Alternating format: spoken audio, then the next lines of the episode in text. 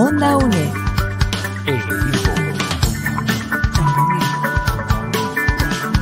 Imagen y sonido, hasta donde estés.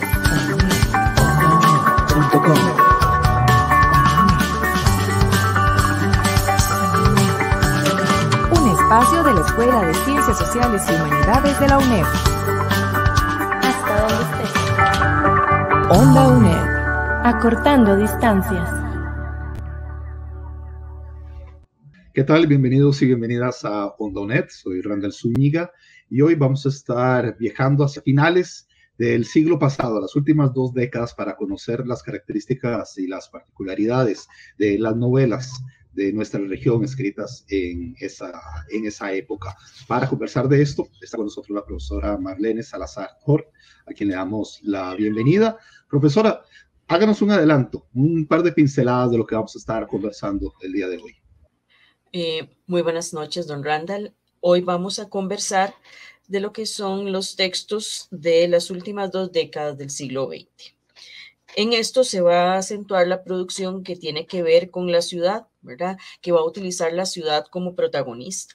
Entonces, vamos a ver que eh, nos van a presentar universos literarios muy heterogéneos, ¿verdad? muy diferentes, que van a expresar desencanto, crudeza léxica, efectos de posguerra en Centroamérica, caída de dictaduras, la valoración de las subjetividades y el amor, la equidad de género, entre otros temas. Y las bases iniciales eh, de estos textos van a ser la historia, la investigación periodística, la cultura pop y de masas, así como el folletín policiaco. Para arrancar con esta temática, una primera consulta. ¿Cuáles son los aspectos contextuales de la producción literaria ubicada entre 1980 y el año 2000? Muy bien, cuando hablamos de los aspectos contextuales nos referimos a los elementos en los que, se, en los que surge este tipo de literatura. Y en primera instancia se va a utilizar, ¿verdad? O se va a basar en lo que es el proceso de globalización, lo que son las políticas neoliberales y los efectos de ambos sobre la región.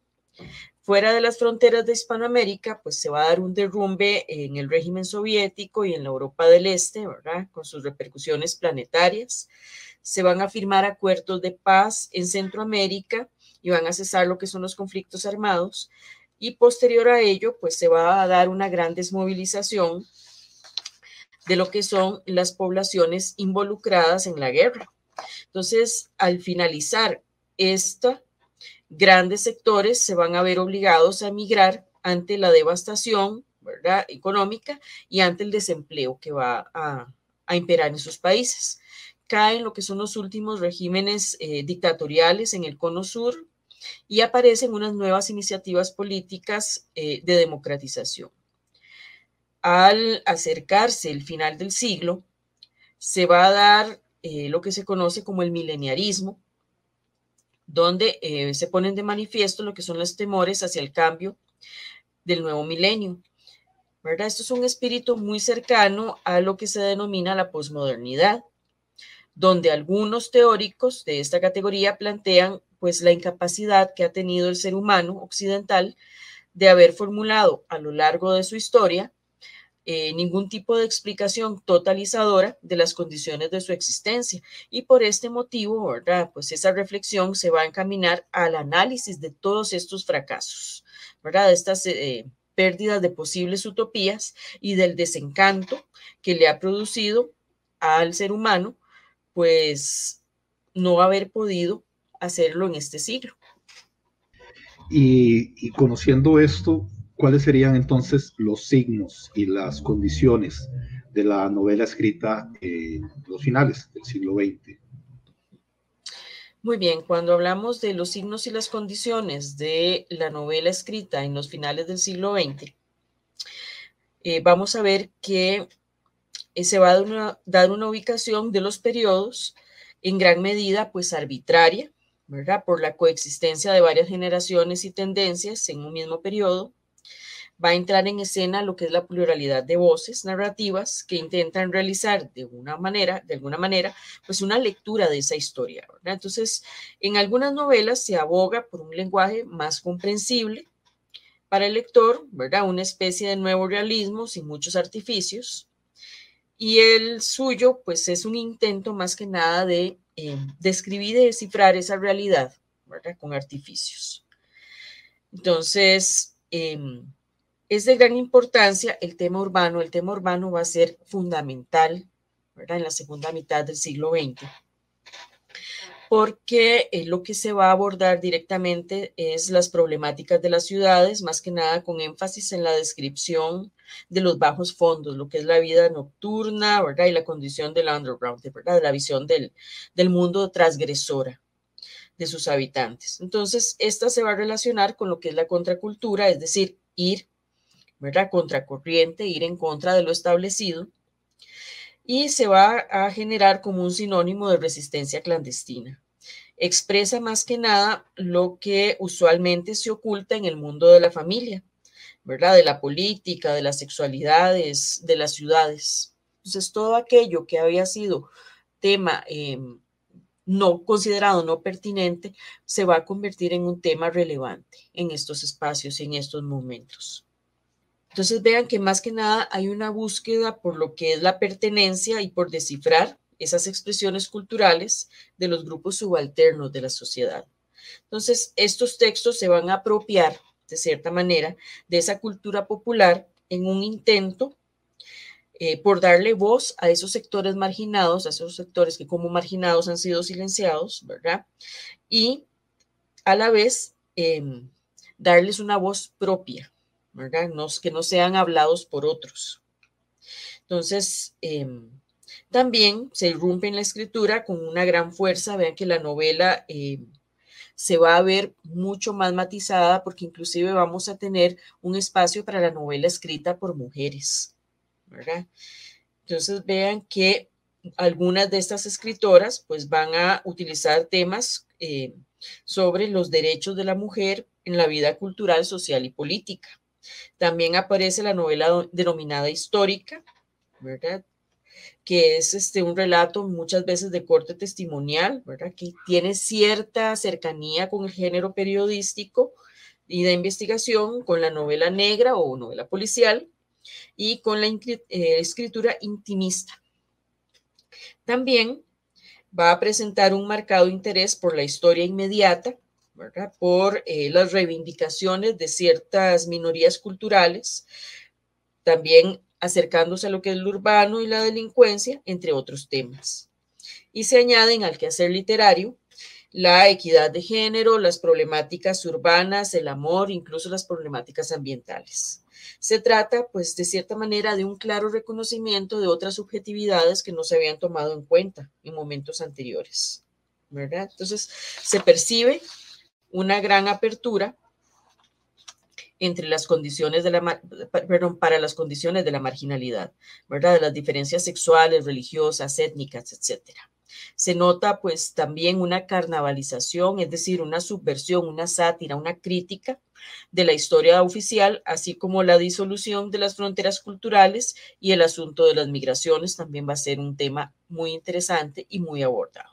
Profesora, continuamos con eh, un poco más de la, del, programa de hoy, de este, este recorrido por las últimas décadas de la novela en Hispanoamérica. en el caso de la novela de corte testimonial, ¿de qué estamos hablando cuando, hablamos de esto y cuáles podrían ser algunos ejemplos? Muy bien. Cuando conversamos sobre lo que es la novela de corte testimonial, nos referimos a los textos literarios que abordan las circunstancias sobre un contexto histórico y de cierta manera pues buscan formular acusaciones en relación con los crímenes de guerra, ¿verdad? la violencia de los regímenes dictatoriales, las migraciones, em, la explotación industrializada, perdón, institucionalizada, la opresión, la situación del campesino ¿verdad? y el papel de la mujer dentro del proceso social y político. Lo importante más que nada es dar un testimonio de lo acontecido en la historia reciente, sobre todo en Centroamérica. Es muy para, para la novelística hispanoamericana es muy importante. Más que nada se privilegia lo que es la imaginación, interesa contar eh, de forma directa lo acontecido en diversas zonas problemáticas de Hispanoamérica. Eh, Werner Backenbach, eh, un investigador muy importante, apunta que La literatura testimonial está caracterizada por diferentes grados de cercanía y distancia con otros géneros y su una gran líder del grupo Maya Quiché. Rigoberta Menchú en este texto lo que hace es relatar, ¿verdad?, la historia de eh, su vida y de su familia, ¿verdad?, y las vejaciones que sufrieron en las dictaduras, ¿verdad? Y cómo han sido eh, sujetos a los cuales se les han negado completamente, ¿verdad? Los derechos humanos y patrimoniales. ¿verdad? Entonces vean ustedes que este texto es, es autobiográfico testimonial porque técnicamente se cuenta la vida de una persona marginada, en este caso Rigoberta Menchú, aunque digamos de cierta manera su vida sea contada por un otro ajeno, que en este caso es Elizabeth Burgos, se está dando un testimonio de eh, los problemas, ¿verdad? De las situaciones que vive el pueblo maya quiché. Entonces vean ustedes que eh, más que nada esta novela es un manifiesto particular ¿verdad? un manifiesto particular de la visión de mundo, ¿verdad? De la naturaleza y el sentido comunitario, la condición de las mujeres y la violencia sufrida por este grupo étnico particular. Por otro lado, tenemos la novela de Omar Cabezas.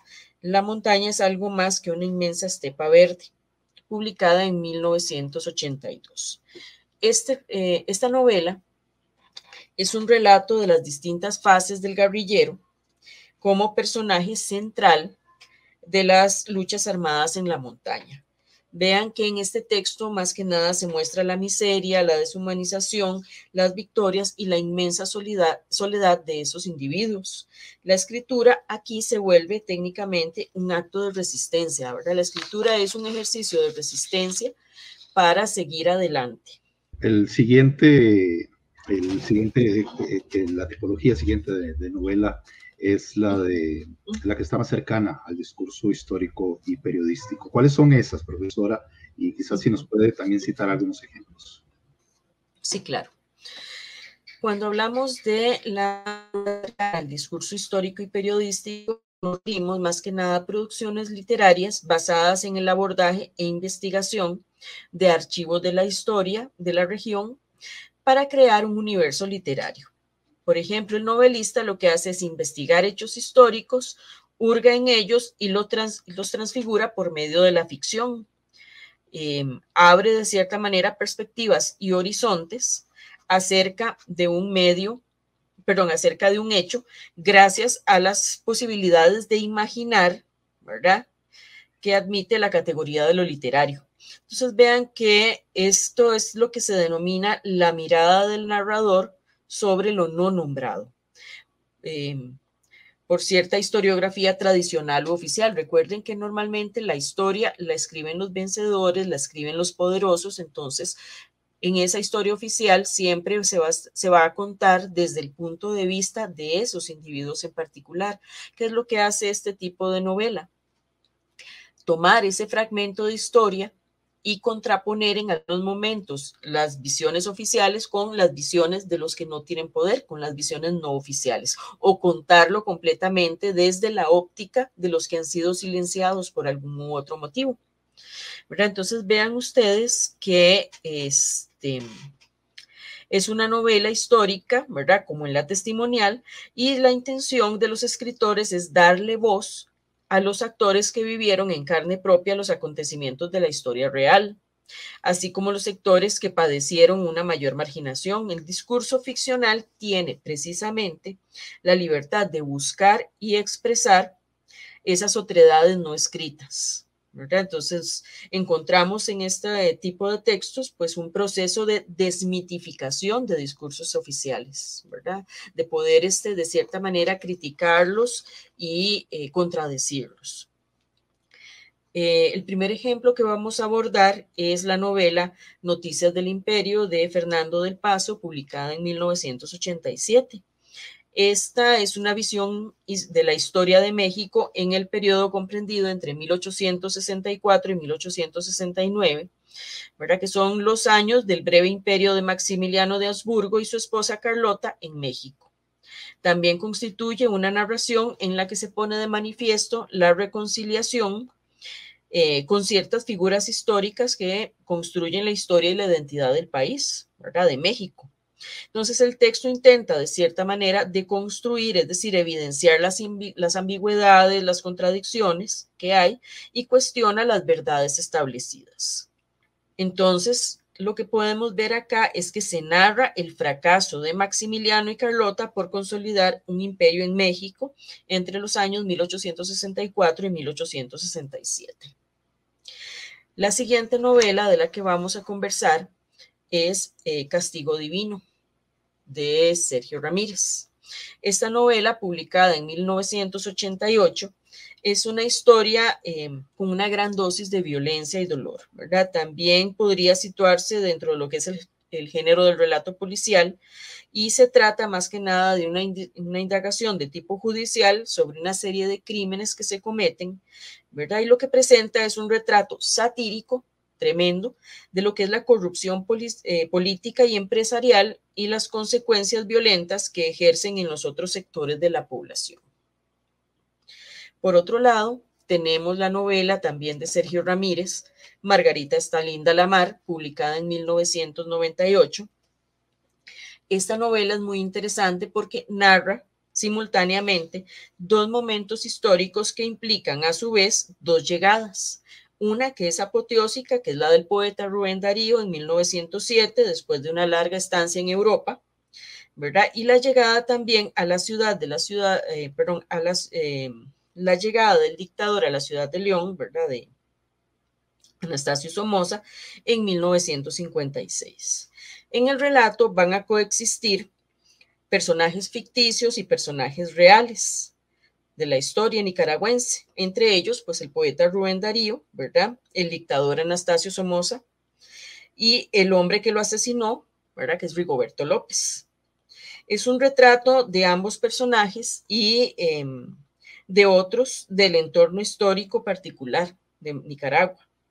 Entonces vean ustedes que hay una desmitificación de ambos personajes, una descripción peculiar, peculiar de sus contradicciones, de sus defectos, de sus virtudes, y la narración a partir de estos eventos va a contar el proceso de violencia que se desata en Nicaragua desde 1907 hasta 1956. Esta violencia se ejerce en todos los ámbitos, en lo cotidiano, en lo familiar, en lo popular, en lo histórico, en lo político, en lo económico, etc. Por otro lado, tenemos la novela Santa Evita de Tomás Eloy Martínez. Esta fue publicada en 1995. Santa Evita parte de un hecho real, ¿verdad? Que es un suceso verificable en el plano de la historia, pero desde la perspectiva de la ficción. El texto constituye una vehemente denuncia contra el poder. El narrador aporta su visión de los personajes de una manera libre e imaginativa en relación con lo que fue considerado como verdad dentro de la oficialidad argentina. Es la creación de otra verdad de un mundo particular. En esta novela se alude desde la ficción a la fama adquirida por el personaje histórico después de su muerte, en este caso Evita Perón, la esposa de, Juan Domingo Perón, el dictador. Eh, se narran con una refinada ironía todas las peripecias y el, peregrinaje, ¿verdad?, del cadáver de Evita, este, y de cierta manera, pues se, se nos pone en contacto con lo que es el imaginario popular que la eleva a la condición de santa. Onda UNED. Acortando distancias. Toda Costa Rica y el mundo escuchan hoy, tomando como suya Radio Nacional. Temprano con el pueblo, noticias y opinión. Cultura y mucho más. Es Radio Nacional. Llegando a la familia con imaginación. Música política Infantiles, juventud, historia y diversión. Conoce Costa Rica por Radio Nacional. Estamos en compañía de la profesora Marlene Salazar para hablar de la novela hispanoamericana del siglo XX. En otros programas hemos repasado eh, varias de las décadas de este, de este siglo y estamos en las últimas dos y viendo algunas tipologías. Eh, nos faltaba una en particular que es esta, la novela negra. ¿De qué hablamos cuando hablamos de novela negra, profesora? ¿Y cuáles serían algunos ejemplos de esta? Ok, es un relato de corte policial que lo que hace es presentar un dibujo de los bajos fondos de las ciudades y de la descomposición política y social de esos espacios. Se denomina así eh, a un tipo de relato que usualmente se desarrolla en ambientes sórdidos donde la violencia de todo tipo juega un rol fundamental.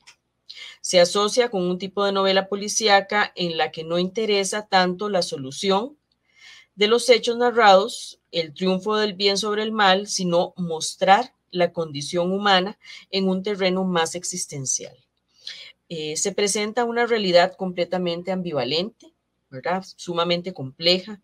El personaje central de todas estas es el detective investigador, que es el encargado de descifrar los enigmas, pero este no responde al patrón, digamos, que nosotros hemos conocido, ¿verdad? Del investigador intachable sino que es un sujeto de conducta ética reprochable, de dudosa reputación, pero que siempre intentará a su manera descubrir la verdad.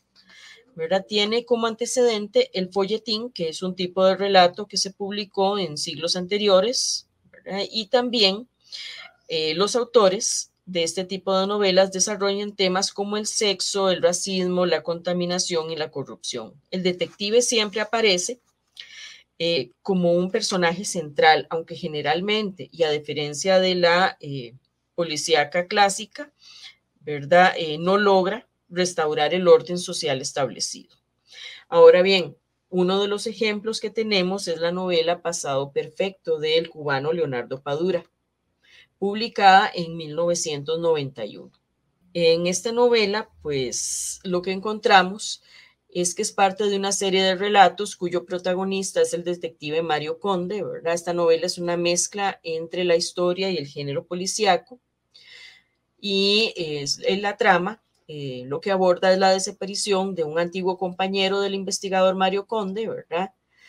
Este, y este que desaparece, este personaje que desaparece, es un sujeto con, una, con un pasado en apariencia perfecto, ¿verdad? Entonces, a partir de la investigación de Conde, pues van a salir a la luz muchos elementos que han sido silenciados, ¿verdad? Elementos eh, que van a mostrar las contradicciones y las realidades de esa ciudad. También tenemos la novela Respiración Artificial de Ricardo Piglia, publicada en 1980. Esta presenta una investigación en espacios laberínticos complejos en esta ocasión es sobre una saga familiar. El incierto pasado de un hombre desencadena toda una historia de enigmas y hallazgos en torno a lo que fue su vida. Entonces hay varias pesquisas que conducen a un pasado pues lleno de acontecimientos insólitos y misteriosos y de cierta manera es un trabajo que aborda asuntos de índole política que son un tanto complicados para el lector. Ahora bien, profesora, ¿a qué se le denomina eh, la narrativa escrita por mujeres y cuáles serían unos ejemplos que nos pueda brindar? Ok. Cuando hablamos de la narrativa escrita por mujeres, pues es una corriente orientada a la reivindicación sobre la condición de la mujer en los diferentes espacios que conforman la vida social, familiar e incluso política.